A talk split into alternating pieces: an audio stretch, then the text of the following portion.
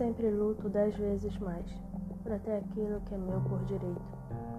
Lutei para ter infância, lutei para ter juventude, lutei para ter liberdade, lutei para ter sanidade. Nenhuma dessas batalhas eu venci, mesmo tendo levantado muitas vezes, pois uma coisa maior sempre me venceu: o tempo. Ah, o tempo. Sempre implacável, que leva e traz. Leva minha vida, traz minha dor. Depois que cresci, lutei para ter uma vida normal.